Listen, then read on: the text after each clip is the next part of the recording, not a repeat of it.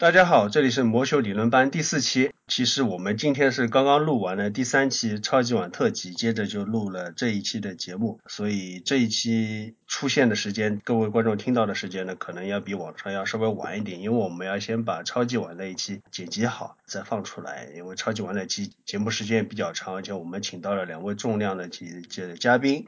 腾讯体育的前线记者薛磊薛老师和公羊的主页君飞董，也希望大家能够。对超级碗感兴趣的，或者说是可能你也不是橄榄球球迷，但是我觉得这也是一个很好的机会，呃，去接触一下橄榄球，去给大家推荐一下这一期的节目。那么我们这一期的第四期的节目是，呃，因为刚刚聊过超级碗，所以就没有橄榄球的部分了，只有 MLB 和 NHL 的部分。棒球部分要讨论的 topic 有，猪年的第一笔大交易，马林鱼终于送走了他们的超级捕手 Real Moto。第二件事情就是比较遗憾的，棒球名宿 Frank Robinson 名人堂成员，也是作为球员和教练都有很伟大生涯的一位球员，近期离世了。我们要谈一谈他的故事。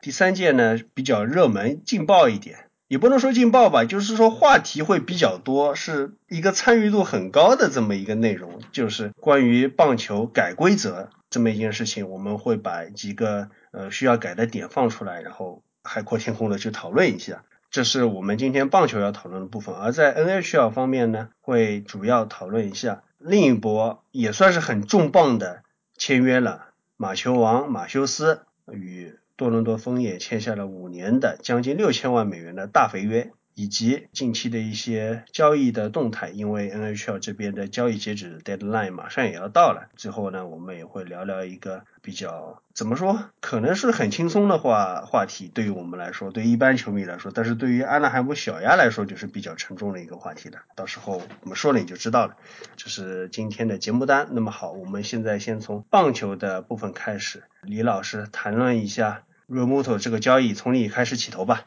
呃上周就前两天的时间，费城人终于跟马林鱼达成了一笔大交易。马林鱼终于把他们的主战捕手 Real Moto 卖到了费城人。费城人这次的开价的话，也算是下了血本了。他们出了 Jorge Alfaro。还有把他们的呃农场里最好的顶级投手新秀 Sixto Sanchez 和小联盟的一个准地球制造者 Will Stewart 一起交易到了马林鱼。之前的话谈到 Real Moto 这笔交易，其实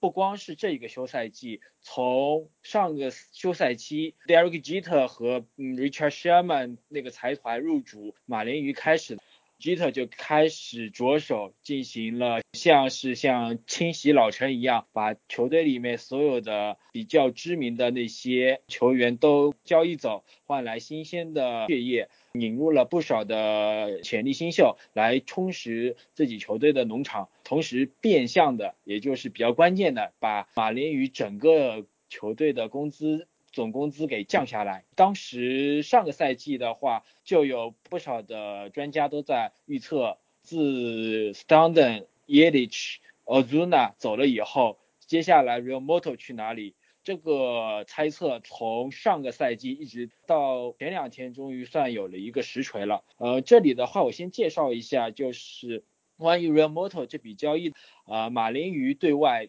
为什么他这个 Real Moto 卖的最晚？主要是因为 Real Moto 是联盟里面，特别是在2018赛季，他表现非常出色，他的打击表现可以说是联盟里捕手里面最好的，然后他的防守表现的话也非常不错，他不管是接捕能力、抓盗垒能力，还是说挡球能力，都可以综合来看的话，就是现在联盟里的第一捕手，而且现在联盟里面好捕手非常难找。不光是季后赛，甚至是国联冠军，或者甚至是总决赛的球队来说，捕手这个位置其实是非常关键的。如果球队里能拿到一个像 Real Moto 这样出色的捕手，那对球队的整个构造来说，简直就是如虎添翼。因而马林鱼也非常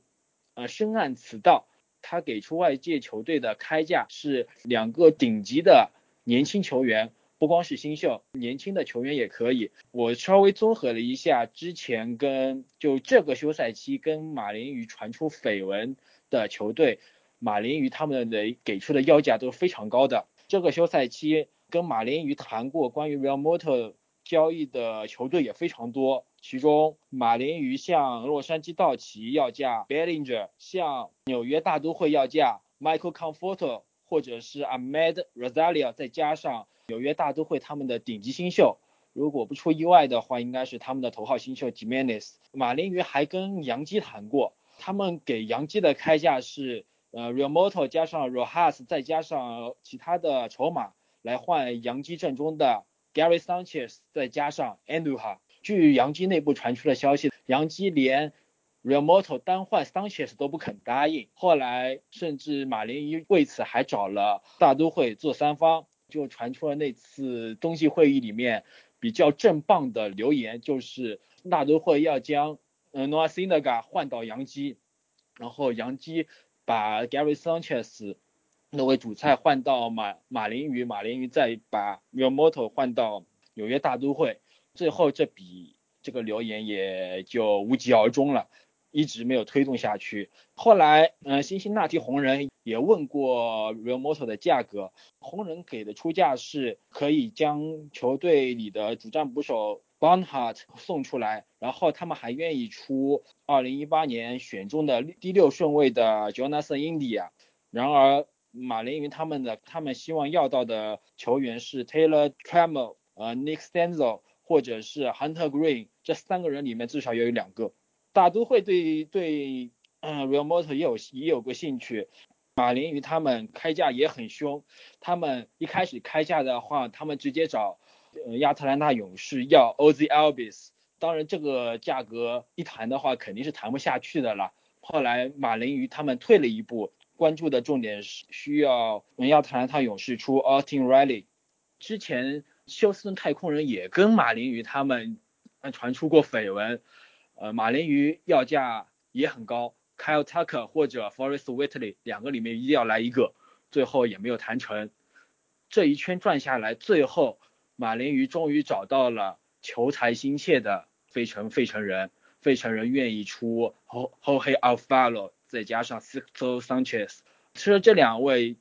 可以说。Sixto Sanchez 是联盟前五十的新秀，而 Follow 因为上赛季已经上了大联盟了，失去了新秀资格。如果他算今年新秀的话，按实力也是在前五十之列的。因而他们这笔交易是符合了马林鱼他们的需求。对于费城人来说，其实他们按照他们总经理他们的说法，Sixto Sanchez 走了，他们会感觉很遗憾。但是他们相信，依照他们内部的培养机制的话，过个五六年，呃，有更多的桑 Sixto Sanchez 一样的投手新秀会展现出来。而他们现在的目标是，他们口头上说是要进季后赛，呃，实际上的话，我认为他们志不在此。但他们心里想着是要冲击国联冠军，这个有这个意向的。在休赛季开始时，费城人他们的老板也。喊出了我们要砸钱，砸大价钱。他们已经从呃水手找来了 John Segula，在自由自由球员市场上签下了 Andrew McCutchen 补外野，签下了 David Robertson 补牛棚。现在他们整个的阵容大体成型，加上来了 JT Realmuto 以后，可以说球队的竞争力更强了。费城人现在心强马壮，然后他们跟马查德和哈珀谈的时候，也可以展现出一个比较高的姿态，就是我们不是摆烂队，我们现在已经是希望向冠军发起冲击，也会在和马查德和 Bryce Harper 的谈判当中，给他们一种好感吧，就是嗯能够更加积极的争取他们的加盟。R o m o t o 这个交易的话，说到这里，虽然已经没有什么讨论的价值了，但我还是很好奇，想问问莫老师、李老师二位，拿杨基拿三切子换 r o m o t o 大家觉得这个交易划算吗？站在杨基的角度，站在杨基的角度来说，显然是不划算的，因为上个赛季桑切斯的表现可以说是他进入联盟来以来最差的一年，除了有长打以外。其他的样样都不行，然后挡球还被劈得一塌糊涂。一般来说，像桑切斯这样的人物，他有着单赛季呃二十五轰以上的能力，之前二零一七年其实桑切斯的表现就是全明星级别的，而且就杨基来说，Real Moto 交易到手的话，只能便宜用两年，他就要成为自由球员了。桑切斯还有四年才成为自由球员，所以 Cashman 来说，他也非常清楚这一点。而且从 Statcast 的数据来综合分析的话，，Sanchez 上个赛季他的表现实际并不差，只是。运气太差了，或许可以说是 Sanchez 在还2016年他刚上大联盟时候那疯狂的两个月的运气的债吧。嗯，杨基内部肯定都认为 Sanchez 在2019年会有极大的反弹，会重新找回当年全明星的身手，所以的话，他们绝对不会在桑切斯价值最低点的时候将他出手的。嗯，说到这里，三千四的话，我讲一个梗啊，可能是我们群里面几个老师除了我以外，不太关注日剧啊、日本综艺啊。是这样，田中的将大马萨黑诺塔纳卡呢，就是回国以后，那么冬歇期他去走了一个综艺节目《名士家秋刀鱼》的访谈节目啊，他聊到就是说三他的儿子啊白白胖胖的小田中会学习三千四的。接捕的动作，因为爸爸是投手嘛，那儿子就学捕手。然后这个主持人名师加秋刀鱼就说了一句：“哎，那你的儿子会学三切子那样漏接吗？对吧？”就是非常的尴尬，弄弄弄得塔纳卡都不太好意思怎么回应了啊。所以就是那李老师觉得三切子他当然进攻的潜力也好，肯定是在 remote 之上的，但是他这个防守这方面的问题，有形的和无形的。这带来的，嗯，让他的劣势，让他和 Real Moto 之间，我们单纯说实力的比较，不去考虑年限的问题来说，孰高孰低的。嗯，关于投手防守方面的话，应该各有各的说法吧。之前我也看过相关的文章，桑切斯的挡球当然不用说了，就是联盟垫底水平，这个跟 Real Moto 来比的话没法比。但是从其他两项来说，其实桑切斯他的接捕，呃，他的 Play Calling。这一块方面，呃，杨基内部的话是对他这方面能力是大加赞赏的。从 Baseball Prospectus 相关的数据来看的话，，Sanchez 这上大联盟以来这方面他的排行是排在联盟中上的。呃，Real Moto 的话，他从从职业生涯刚开始，他并不是他接捕能力并不强，也就是在从一二零一七年开始，他接补这一块才慢慢提上来的，还有抓盗垒方面的话，桑切斯这个是他的优势，他的那个臂力一直是从小联盟开始都是非常强的，即便是他在小联盟在小联盟表现最不好的时候，呃，很多球探都认为，呃，桑切斯他的臂力是他抓盗垒能力，他对垒上跑者的震慑能力，呃，这个是联盟顶级的。呃抓到垒这方面的话，因为桑切斯他有非常强的臂力，而且他的转传速度的话，也在联盟里面排在前前列，我记得应该是在前五吧。当然，Remoto 这一块的话也不差，他抓到了这方面，两个人可以说是不分不相不分伯仲吧。因而总的来说，这三块能力除了挡球以外，啊，Remoto 跟 Sanchez 两个人差的并没有那么大，两个人总体比较的话，Sanchez 他的长打能力更突出一点，Remoto 的话防守端还有他的整体打击表现比较好一点。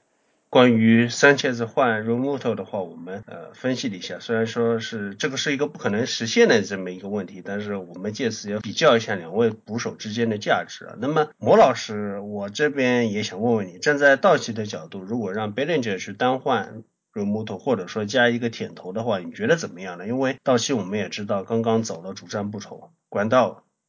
我们知道 b a l l i n g e r 刚刚过就上赛季二零一八年打的。相当挣扎，我除了 真的就是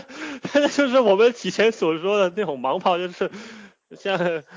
像 Adam Dunn 那种，就是不是不是三振就是全垒打，不是全垒打就是 K K 然后 fly out 之类的。一八年有道奇球迷，其实有些道奇球迷开玩笑拿 Balan 拿 Balance 的表现来开玩笑，就是拿他的 power 来做来打个比方，人家人家都说。一般一个重炮手，他有他他很多的 home home run power。然后呢，道奇球迷上赛季给他有些球迷给他开了个绰号，就叫 warning track power，就说说明他的球打下去都相当扎实，但是球只能飞到警戒区，就去飞不出去，变成全垒打。站在这个角度上说，我觉得假如马林鱼愿意拿 Ballinger，就他们假如他给 Ballinger 来作为 Real Muto 一个单换的话，我觉得从上一季 Ballinger 降价这个比较低的比较厉害的表现来说，我我我不觉得道奇会大赚，但是我觉得可以聊一下。但是有有一样我是比较好奇，因为上赛季 Ballinger 打了很多中外野，我我不知道假如。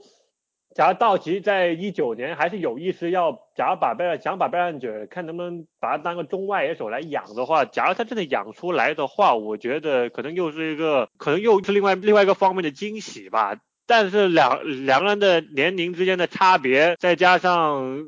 贝兰者仍然有很大空间的塑造性，所以我觉得也不算太赚吧。我觉得可能比起 Sanchez 单换 Real Muto 来说，我觉得来的可能比较靠谱一点吧。我再补充两句，就是我个人的感觉，现在来看，这是一笔双赢的交易，因为费城人跟马林鱼双方都拿到了自己想要的东西。之前一直有人就是批评 Jeter 跟马林鱼这个球团，他们不会交易。之前卖掉的其他几个全明星，就包括。呃，Yelich 包括 Stanton 他们几个，他们换来的 prospects 至少说是没有达到理论上应该发挥出的表现吧。但是这笔交易就是费城人付出的这个 package，我觉得是诚意十足的一个大包裹。包括 Jorge Alfaro 和 Sixo Sanchez，这都是我个人非常喜欢的球员。我这有一个很有意思的数据，当然。这个数据对马林鱼来说是很尴尬或者说很悲惨的一个数据。他们球队队史胜利贡献值就是沃尔排名前二十五的球员里，算上刚刚被交易走的 Real Muto，总共有二十三个球员都是被球队最终交易走。另外两个呢，一个是 AJ Burnett，他自由球员合同到期离队。另外一个就是英年早逝的 Jose Fernandez，但是这一回就是从我的主观感觉来说，这一笔交易他们做的是非常值得，因为费城人这笔交易付出的比较多，是我考虑是一笔溢价的交易，但是呢，费城人这边他们就是现在完全就是一个刚才提到的他们。目标不仅仅就是打进季后赛，他们的目标就是能走多远走多远，东区决赛甚至是世界大赛。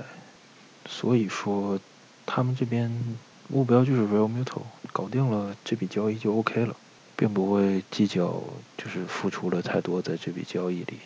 然后呢，现在看他们费城人这边应该会继续全力去追。Bryce Harper，因为想一下，就是他们现在这个打线，如果加上 Harper 的话，先发打线就会是外野有 McCutchen、o d u b o Herrera，还有 Bryce Harper，内野有 Rice Hoskins、Cesar Hernandez、Jin Segura，还有 Michael Franco，外加上 Real Muto，这个打线是非常。非常强劲，非常完整，是一个像是冲击世界大赛的球队应该有的一个打线吧。而且不考虑他们未来的能力，或者说现在的交易价值，单纯看接下来这个新赛季的话，我觉得 J T Ramuto 还是应该是联盟的第一捕手，超过 Gary Sanchez。因为首先他是真的全面，怎么说没有。什么很明显的短板，各方面都证明着他是一个非常优秀的捕手。除此之外呢，他还有腿，他的这个速度在捕手里来说，他就相当于是 Billy Hamilton 了。除此之外呢，离开了马林鱼的主场 Marlins Park，对他的这个打击数据也会有很大的加成，尤其他们来到。费城人的主场，而且是他的身边围绕的打线是，就刚才列出来这么多优秀的球员，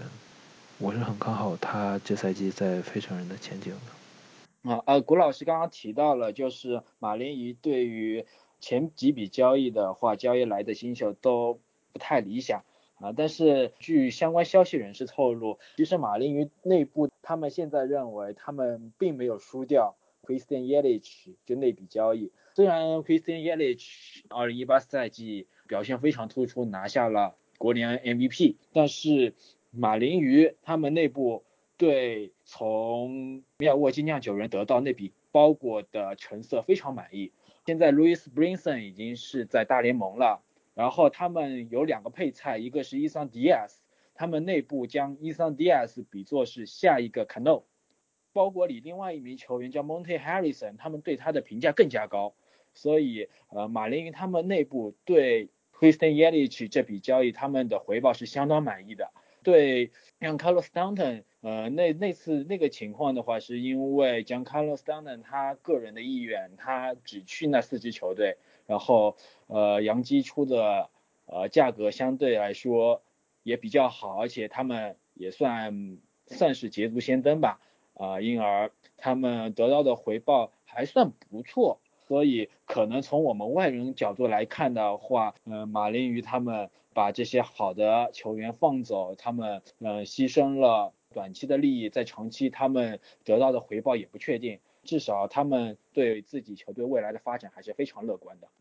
OK，以上就是关于猪年第一笔大交易，联盟第一捕手马林鱼什么时候卖空他们的当年的主力打线。一系列肥皂剧的最终的结局，如木头去了费城人。呃，以上是对这一段的点评和分析。那么接下来的话呢，我们就要讨论一下最近不久前去世的一代名宿 Frank Robinson。Frank Robinson 在跟 Real Muto 交易的同一天，传出了他因为患骨癌不幸离世的消息，享年八十三岁。他整个他的职业生涯也是非常辉煌的。共入选过十四次全明星，而且他同时在美联和国联都拿过 MVP，这在联盟那么长的历史上面还是独一份的。同时他还拿过打击的三冠王，这个成就不管是当时还是现在来说都是非常难得的。他进联盟时候非常年轻，一九五六年他已经是在辛辛那提红人登陆联盟了，而且他第一个赛季表现非常出色，拿到了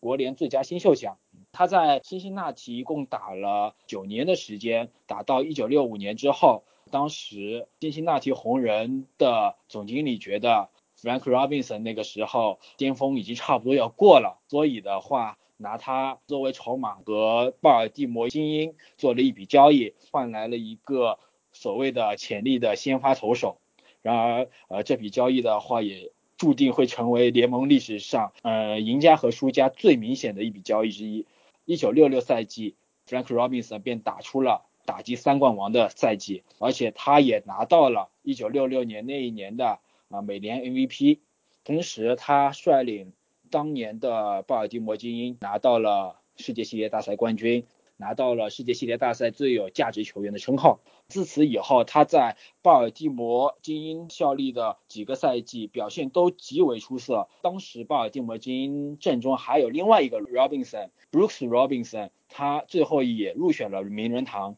他们当时整个阵容里面还有防守专家 Paul Blair，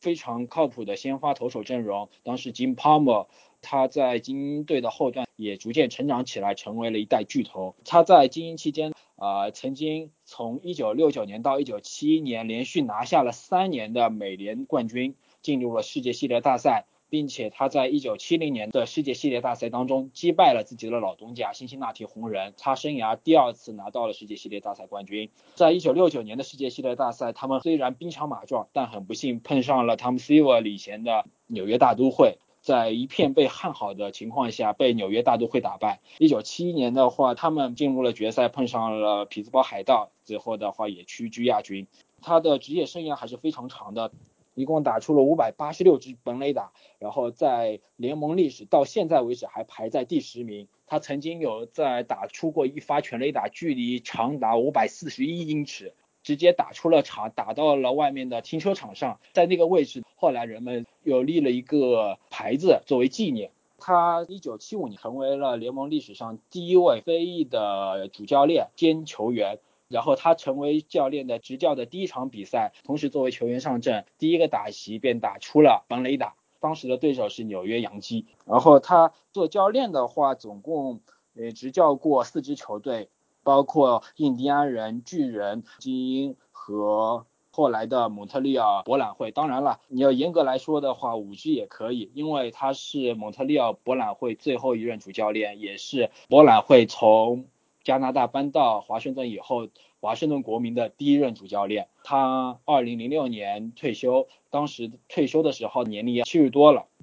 有意思的是，他在一开始执教巴尔的摩基因的时候，他之前的前任是著名的名人堂球员卡尔·里普肯 Jr. 的爸爸老卡尔·里普肯。当时老卡尔·里普肯被解职的时候，球队开局是零胜六败。他接手一开始，球队成绩依旧非常糟糕，连输了十五场，因而巴尔的摩精英队开局二十一连败这个记录的话，到现在为止也没有人被打破。在这一个阶段当中，美国总统罗纳德里根还特意为此给 Frank Robinson 打过电话安慰他，Frank Robinson 也接受了罗纳德里根的安慰，然后反手就说，他电话里跟我说，我知道你现在很困难，但是他根本不知道我现在有多困难。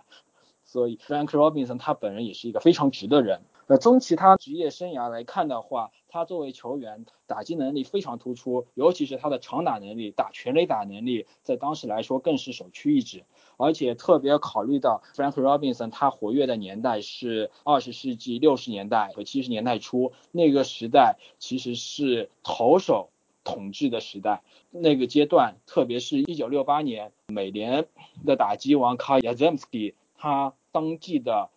打击王的打击率只有三成刚刚出头，零点三零一，所以能在投手占主导地位的时代还能打出将近六百支本垒打，可见他的打击功力之深。而且 Frank Robinson 在其他领域他的影响也非常大，因而在他去世以后，联盟里各支球队都对他的离世表示哀悼，对他为球队所做出的贡献表示缅怀。在这里，我们也是深切的缅怀 Frank Robinson 这位在历史上有过很突出表现的名宿，对他致以 Rest in peace。在接下来的一个环节中，我们会提到近期闹得沸沸扬扬的棒球改规则事件。怎么说呢？并不能说是这些东西一定会现成的改，甚至我们可以说这些改规则可能一条都通不过。但是不管怎么说，它已经被。摆上了这个议事的日程，被作为一个正式的说法从搬出来的这个改规则里面的提案当中比较有代表性的几个，我在这里给大家说明一下。首先是关于投手时间的部分，对于比赛时间控制的部分，呃，有一条，每位投手至少面对三名打者，那，除非就是说他这一个半局结束了，不然的话就是这个投手在满三名打者之前他是不能被换下去的。这是一个，另一个就是对于投手的时间限制，每二十秒之内他就要投出下一个球啊，你不能就是拿这个球在那边啊擦擦粉啊，摸摸裤子啊，啊抖抖衣服啊，深吸一口气，然后再 set 好再去投球，不行，没有那么多时间让你去准备，二十秒之内必须去投球。还有一个部分的话，也是跟投手有关，但是这个不是偏向时间的部分，而是偏向于可能是从鼓励进攻的角度了。那就是降低投手球的高度。那么众所周知，你投手球越是高，投手他对于打者的压迫的角度，他球能够产生的一些动能会占有一些优势。如果把这个投手球降低的话，那投手的球相对来说威力就会下降。还有一些是关于这个球员交易，包括就是获得球员方式的，那就是一个是交易的截止日期，我们都知道本来是七三幺，七月三十一号。但是现在就改到了交易截止期统一到全明星周之前呢，就是说全明星周一般是一个赛季当中七月中旬偏前面一点的部分是全明星周，那么等于说相当于从七三要挪到全明星周的话，相当于提早了两周，还要再多一点的时间。还有一个是。扩充名单，我们都知道原来的名单的话是二十五人，那一般就是可能你十三名到十四名野手，十一到十二名投手。现在规定是要扩充到二十六人名单，比原来多了一个，但是投手的数量有一个至多的限制，那就不是说至少的限制，就至多有十二名投手。那你在这个里面就是野手的话，等于说换句话说就是野手至少是十四个人。还有一个也是也对于获取球员的方式影响比较大的，就是说选秀权的顺位与战绩好坏的关系。以往来说，战绩越差，你的选秀权顺位越高。补强弱队，让弱队尽快的获得更强的实力，来平衡联盟各队之间实力的一种方式。但是呢，由于今年可能摆烂球队比较多的关系，或者说各方面综合考量的原因，希望对这一个战绩越差，选秀权顺位越高这么一个关系重新去考虑一下。还有一些就是可能更是主要针对一个个例了，那就是 Kel Murray，呃，去年运动家首轮第九号的顺位。他代表俄克拉荷马大学，在上一个橄榄球赛季当中打得非常的好啊，带队打到了季后赛，他自己得了海斯曼奖，他有可能考虑去投身 NFL 选秀。那么这一个合约的话，呃，这一项规则的改变，就是说是是不是能够让 Kel m u r r y 这样一个人，当然也不排除这样以后会有更多的人，就是多期的球员能不能签下直接签下大联盟的合约，这样 MLB 在争取这样的多才多艺的球员当中能够占据一些更多的主动性。还有一点就是可能是非常很多人都已经讨论过的，我相信在任何一个棒球论坛，呃，每隔一段时间几个月或者说几年一定会有这么一个帖子，那就是国联为什么还要有投手打击？现在就是有新的提议，是认为国联也要像美联一样废除投手打击，全部都安排指定打击。那也是说是一个非常翻天覆地的这么一个变化了。总之来说，这些提案的话都是针对现在的棒球当中的一些问题，都有针对性的想法和看法。但是距离实施的话，可能又有很大的阻力。但是你现在放在这个角度来说，放在台面上去讨论，仍然有非常深远的意义。我们各位老师其实也对这些东西，等于说有一些的话题，比方说指定打击，我们是等于说也是一个月经话题了，考虑了很久了。那么今天有这么一个机会被正式作为一个提案提出来的话，那么我们今天也就敞开来想去讨论一下这些话题。首先先从全面指定打击制度开始，国联要不要设指定打击？大家抢答吧。我先来吧。只要从比赛表现上来说，真的观众上说，的确不愿意希望看到投手打击，尤其是像现在投手投手更多的诉求，这个球速不断的上涨，然后基本上投手上去就是就是三挥，要么就是看三个球，然后。能擦几局就擦几局，消耗一下，然后就拿着棒子走过来吃了三振。但但从脆位上面来说的话，当然观众也很希望看得到像例如像一些比较会打击的投手，像例如 Madison Bumgarner，什么时候又又轰一下 Clayton Kershaw，又或者是 Jack g r a n k y 之类的。的投手打击秀，假如你引入了 DH 的话，那么也那么未来也也有个很久一段时间不会看到像上赛季 Madison Bumgarner 在就在延长赛下半局完成了再见打击这样的再见安打打击这样的的表演了。同样啊，我同样假如取消 DH 的话，我说个数据吧，就这样，呃，应该这个是之前这个星期讨论的比较热烈，然后。我从官网的的数据收集的的 c r l a n 里面所听到的，从上赛季美联国联球队场均得分来说，美联的这个美联的场均得分是四点五分，国联是四点四。从得分上面来说，这个有没有 DH 这个好像就没有太大的关系。从美联、国联球队打击场均的打击的三维来说，赛季三维来说也没有很大的变化，但是真正的变化最大是在八九棒的表现，因为投手我们知道国联有投手的情况下，美联的八九棒打者打出来的的打点要比国联多出三百分，因为这当然也也很容易说得过去，因为有投手的存在，上赛季是是这样的。国联所有的投手打打第九棒的投手的进攻三围全部都只有一，打击率是一乘一五，然后所有投手的失三振的比例是在是在四十一，百分之四十一的三振比例。然后我想拿一个人来做个比较，那个人就是精英的 Chris Davis，他上赛季的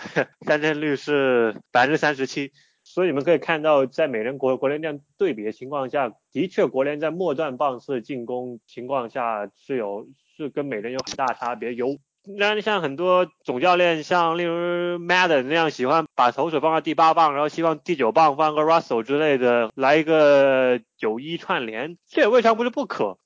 另外就是，假如引进 DH 的话，在国内引进 DH 有可能会帮助到帮助到现在这个比较寒冬的这个自由球员市场。当然，就你多了这十五个 DH 的席位，然后也有可能就意味着会有十五个人、十五个自由球员会可以找到新的工作。再加上一辆就是，假如打开 DH 的话，那么有可能会对国联。部分的这些工具人，或者说很多位置的工具人的位置会带来一些，会带来一定的冲击。说像例如的 Ben Zombie，当然，当然，当然，我们也知道以前 Ben Zombie 作为一个工具人说他打击完全并不是真的像一个工工具，他还是有他的打击。但是我们看到的这两年开始，他的打击也他也开始失去他打击的这个数据和表现吧。除了 Ben Zombie 之外，还有就像 Kike Hernandez 这种也是场上多个除了除了投手和捕手可以打之外，其他位置都可以打的这些。公爵，我觉得会对这公爵是是一个冲击吧，也就意味着一旦有了 DH 之后，你会失去了这个我们以前经常所说的双换人，就不意味着你底下任务不是上场能守就行，而且你还要打击。我觉得这是另外另外一个比较大的冲击。但是从从比赛观赏观赏度来说的话，引进 DH 指定打击这个可能是可能是现任总裁 Rob Manfred 想想提高比赛观赏度，想刺激。收看人数的的一个做法吧。当然，尤其是美联球队做客到国联球队的时候，你也有总教练们也不希望 看到投手去在垒包上面跑垒。我们看到了很著名的例子，就像王建民一样，自从在做客太空人跑垒跑伤了膝盖之后，就这他的生涯就在从此在那一刻就画了画了一个分界线。我希望我们上赛季看到的 Masahiro Tanaka 田中将大在做客到大都会。的时候，在一个高分牺牲打从三垒冲回本垒的过程当中，他把自己双腿的腿根都拉伤了。在这个方面，在保护投手这个方面，尤其是跑垒这个方面，也是教练们最不乐意看到这一件事情吧。因为并不是每个人都像 k e 科 n 这样这么会跑垒。我这里插一句啊，并不是所有的球迷都。不希望看到一些打击很烂的投手打击的。你们知道我说的是谁啊？巴托洛克隆，人人都爱看他打击。对，这的确就对，对我也落巴托洛克隆这个例子。当然，大家都希望看到他走到场上去挥挥棒，在乐趣上面这点让投手打击是我觉得还是有他的道理吧。那我简单说两句，我个人来说并不喜欢想改成全部 DH，因为我看。美联比较多嘛，但是看国联的话，一大乐趣就是看教练这个 in game management，就是每场比赛怎么安排换人，无论是像莫老师说有喜欢九一串联的教练，还是说在场上各种 double switch，我觉得这个是国联的一大特点吧。而且自然就是说有像 Michael Lorenzen，有 Madison Bumgarner 这种打击好的，就会有像陈伟英、像 Nola 这种打击差的投手，这个。这个东西也不是说一定要投手都说要打击有多好，就是像看巴托罗口论或者其他打击差的人，他们上去挣扎也是很很有很有意思的一点。当然，可能最大的这个考虑，也就是他们提的这些这几个意见，都是想要增高收视率之类的，但是。我觉得唯一能帮助的就是可能是防止投手受伤这一边，而且退回来说，就是他想他在二月初这个时间还有还有半个月就要春训了，还有一个多月赛季就要开始了的时候提这个是不是有点，而且还指望着今年就能实现，这个不现实，非常的这个你想 propose 一个。这么大的规则改变，你至少可能说得要提前三年吧，我觉得，因为这个对球队的舰队来说都很影响，都会非常大的，我觉得。啊，说到这里。呃，我们可以回想一下，当初太空人从国联 switch 到美联的时候，当时我记得他们应该是找了 Carlos Pena 担任的这么一个 DH 的位置。呃，所以如果十五支国联球队现在马上要说啊，我们要用 DH 了，DH 哪里找？这肯定是一个天下大乱的一个事情。比如说 Nelson Cruz 的话，肯定是后悔死的，我怎么这么早就签了一个双城，还是一个白菜价？对，假如当然这个 DH 的。规则哪怕退一万步来说通过了，但也肯定不会在这个赛季实施。但有可能有几支国联球队可以马上找得到 DH 帮助的。我觉得，假如一旦过了的话，这个规则国联球队最佳射手，我觉得会是大都会，因为看，因为他们现在整个内野都是人满为患情况下，尤其有 Robinson 凯诺的情况下，那 Robinson 凯诺就可以真的就安心就当他的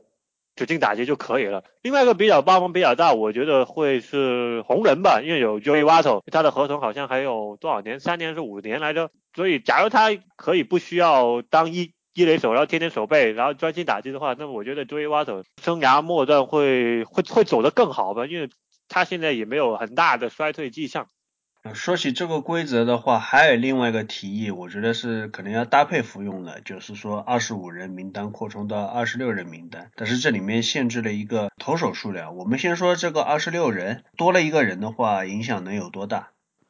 我觉得就是现在多了这么一个人的话，可能不是重点。重点是它限制了投手只能有十二名，这个感觉对整个舰队的影响是非常大的。特别是如果真的一个队只能最多有十二名投手这个规则定下来的话，很有可能上个赛季光芒为首的球队玩的牛棚日就玩不了了，因为很可能球队没有办法同时储备那么多投手。现在呃以杨基。这样的球队都喜欢放短板盾，就板凳的球员放的很少，可能只配一个替补捕手，个内野工具人，然后一个外野替补，或者再加一个内野的防守人，这四个板凳就结束了。呃，现在按照新的规则的话，那杨基可能还需要再多调一个。野手上来作为替补，然而牛棚这一块的话，不能补充新鲜血液的话，那很明显啊，以后球队在未来，特别是牛棚的调度方面的话，肯定会受到很大的影响。多一个人的名单，其实说大不大，说小不小，就等于联盟里面。每就每个队都要多这么一个人，就是联盟大联盟球队里面会多三十个饭碗，特别是对很多大联盟边缘人或者是啊年纪比较大的老将来说，还是比较好的消息。限制投手十二个人的话，我觉得不光是针对光芒带头的这一波牛棚日战术了，对有一些球队现在开始它的 rotation 周期变得更长，像去年天使为了配合塔尼的话，等于说是七人轮值或者说七天轮值，那我觉得这个影响也很大。是，假如假如我，假如你说二十七规则二十六人名单，人限十二个投手，我觉得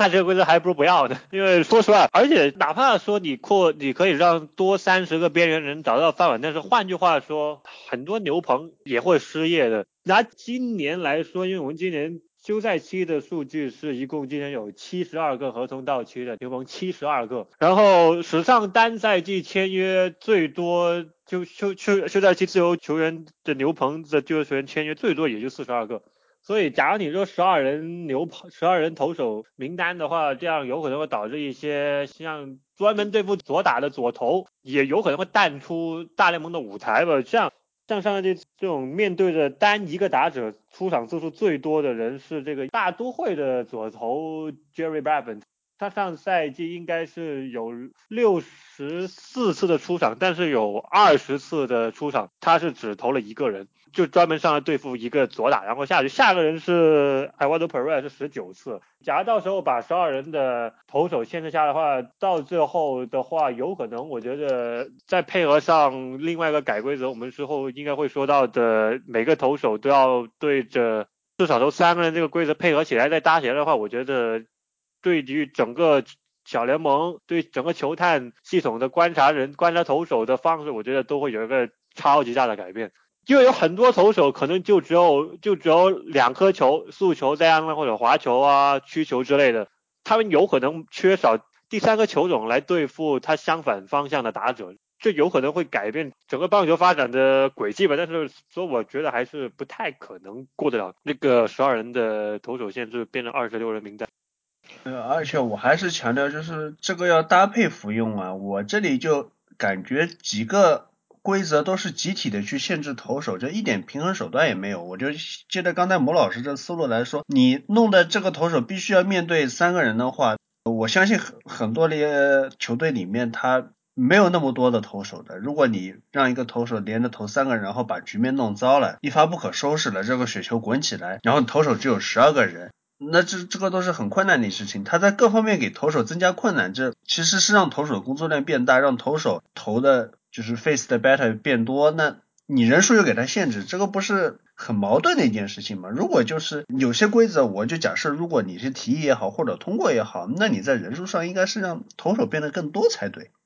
就所以我说，联盟这次提到所有的这个规则，都是考虑的就是再次加强进攻，再次让得分往上涨，所以希望能用这样的方法去提高观赏性嘛。所以就是让让投手非常难办，尤其这这几个规则合到一起的话，那种 lefty specialist 基本就是要逼着他们灭绝了。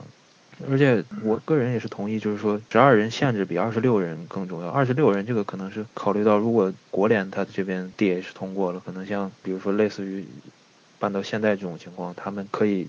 就是考虑到说随便哪个队去签一个像 Evan Gattis 这种，不不去担心他可能现在连补都补不了了，专门放他做 DH 这种。但是十二人限制投手限制这个，我觉得是更更重要的这个问题，尤其是在像去年。玩的各种花样，就 opener，然后六人轮值这些东西刚兴起的时候出这样的一个规则，我觉得联盟搞的是非常不好。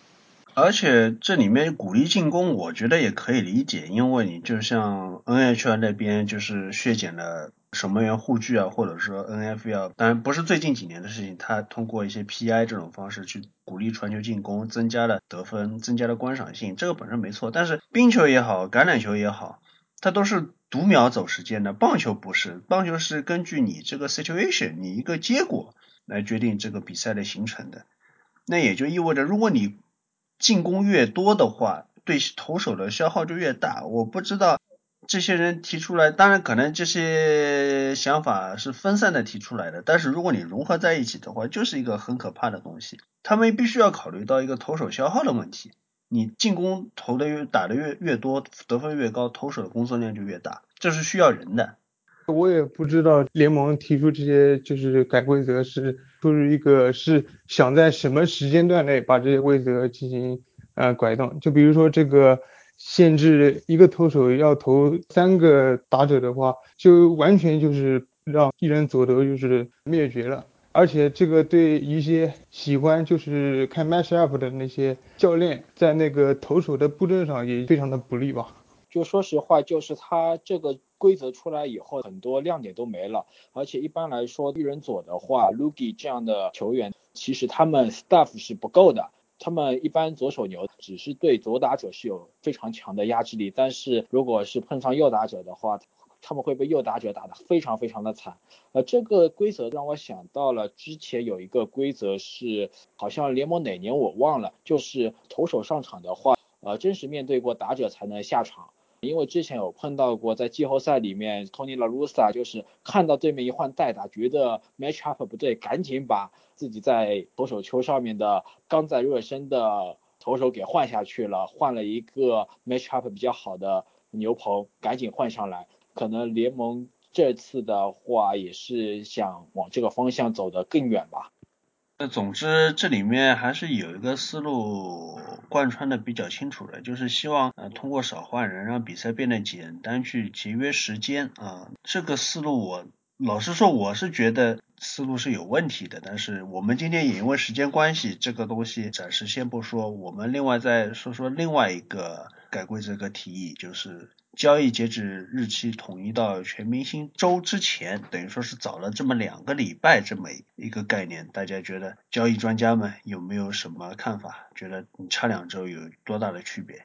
我觉得没有太大太，我我觉得这个提前改到全明星周那个，我觉得没有太大的这个意义。我说还不如干脆就统一的把这个我们所谓的八三一的这个这 v e r deadline 给取消掉，就七三一就统一就就结束了，然后就不要说球队到八月份。然后再在，然后然后还在八月八月三十一号这半夜十二点来之前，还通过灰心名单来来交易，我就觉得就干脆最好的方案，我觉得真的就不如把灰心名单交易给给放弃掉，然后统一就七三一就一个完整的截止日就算了。我也觉得，就是联盟搞了这么一个全民休赛期的交易截止日提前，呃，老实说是没什么意义的。呃，原来七三幺，不管你是七三幺还是八三幺，或者是怎么样的，该交易还是会交易。可能时间往前提的话，各支球队可能就是怎么说呢？如果在一个赛季大家竞争比较激烈的话，就全明星赛比赛前竞争比较激烈，那可能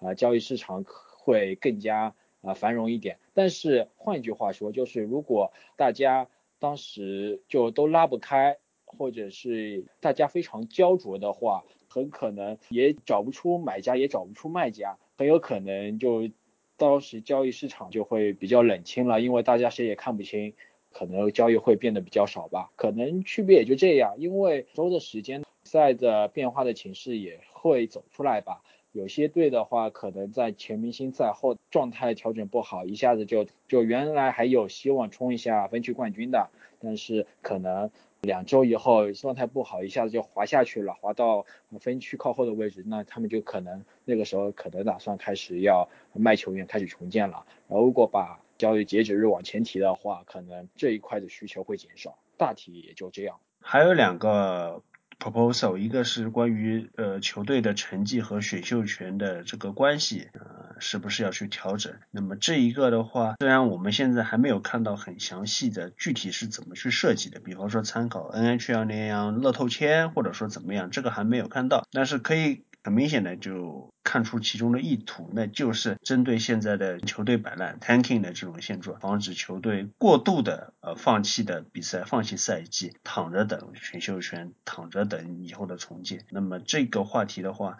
以后我们有机会可能专门安排来去讨论一下。另外一个就是建立这样条款，让多期运动员能签下大联盟合约，这个前面已经提到了，很显是针对 k a l Murray 的。你这之后的话，我们也会针对 k a l Murray 做一个专。题的分析，那么这个放在以后再谈。以上就是这一期节目里面关于棒球的部分。现在我们进入到 NHL 的环节，请古老师先来谈一下近期的交易的和签约的动态。这一周下来，大的交易不多，最重要的一笔就是大牙掠夺者，他们从魔鬼换来了 Brian Boyle，然后送出了一个二轮签。这笔呢，其实也算是比较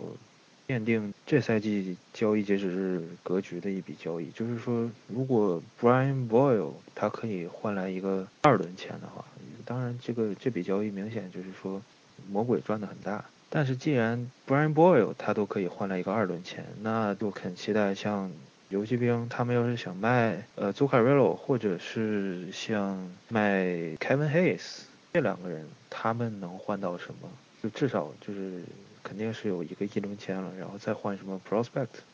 交易截止还有两周，慢慢看吧。那么关于马球王 Austin Matthews 终于和枫叶签下了一笔大约，古老师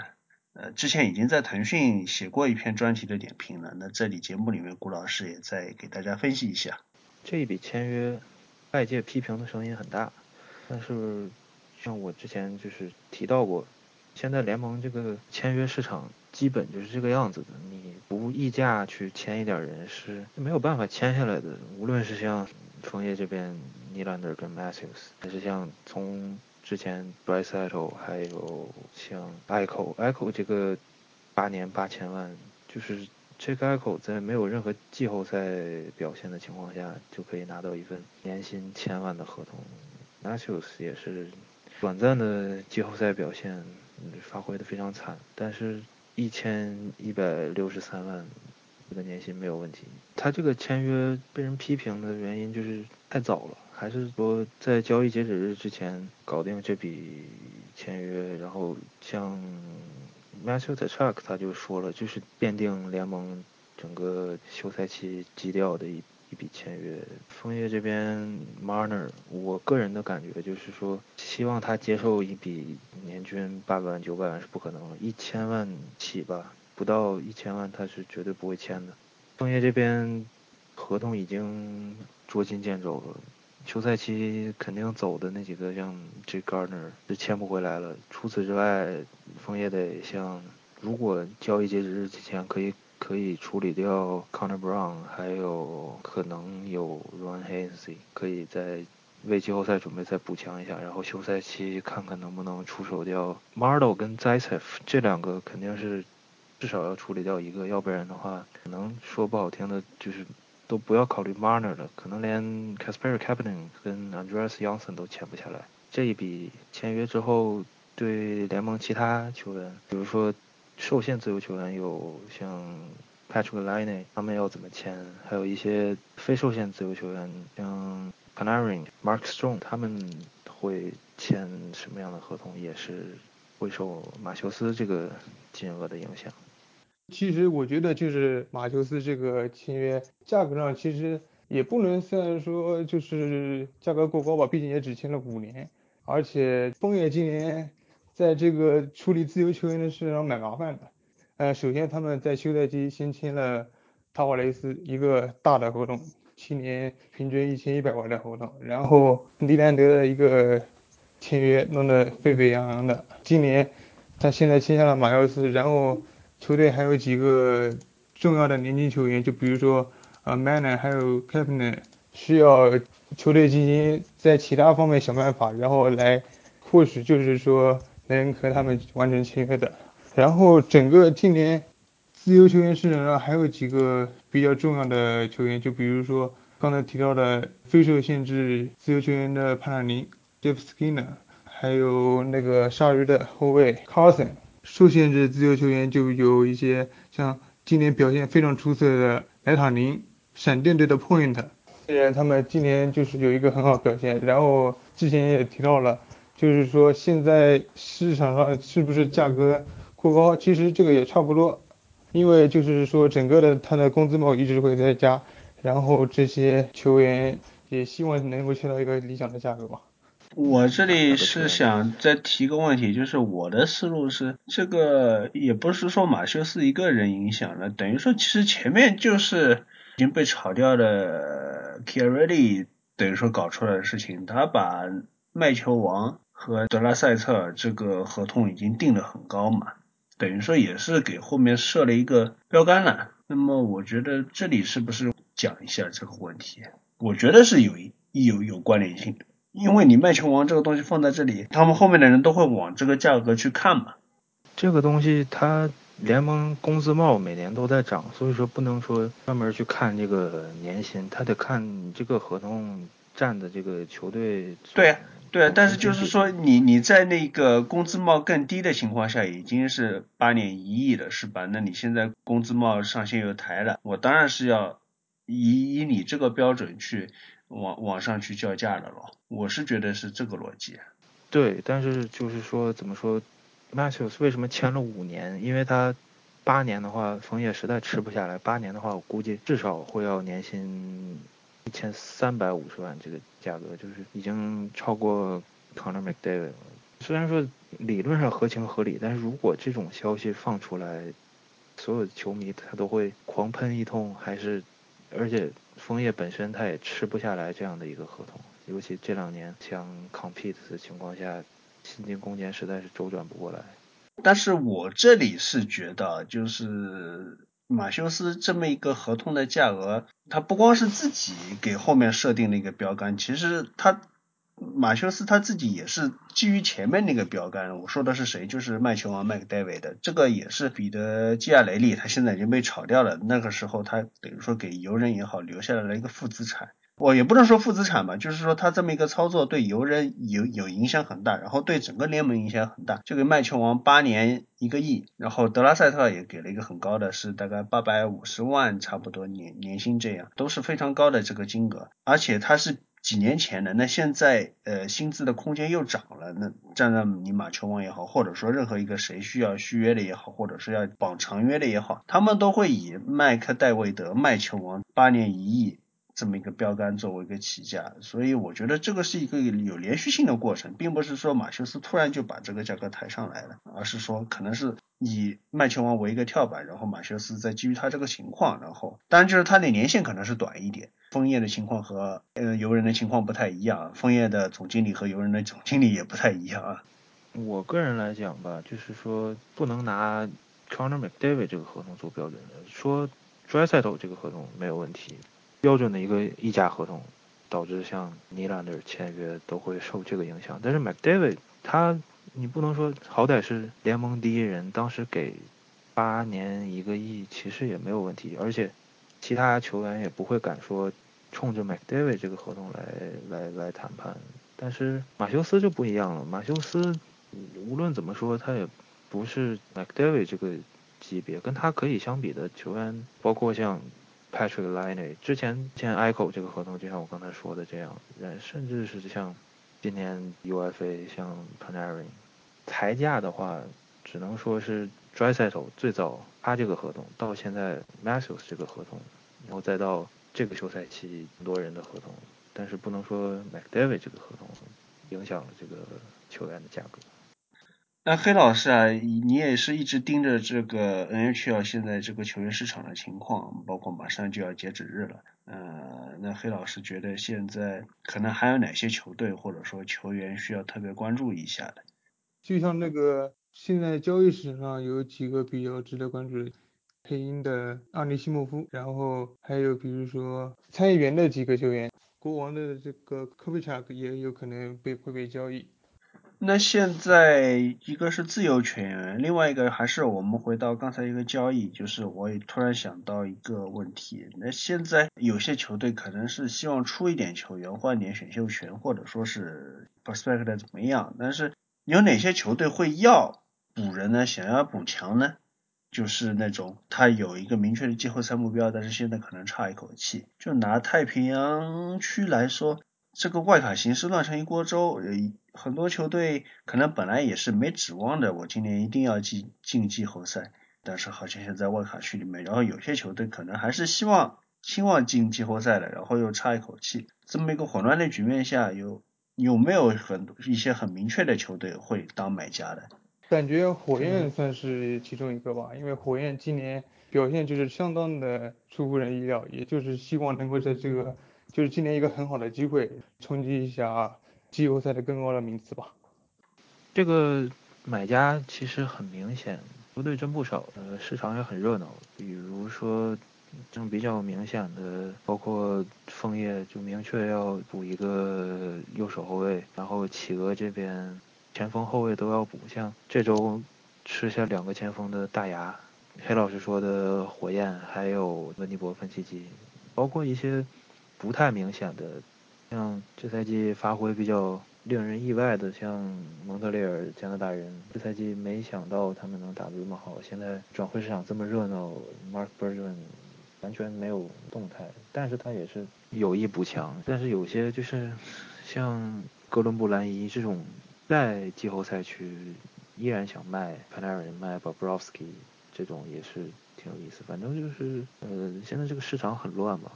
那纽约岛人呢？这个球队等于说也是很出乎意料的，现在还在都会区排名第一。嗯，但是大家本来可能觉得他这个球队今年至少不是一个季后赛球队吧？既然已经打到这个份上了，他是怎么样再进一步，还是说本来就没有指望进季后赛，打一步是一步？也并不急，非要就是说付出代价去补强这么一个概念。岛人这边是的确挺有意思，就是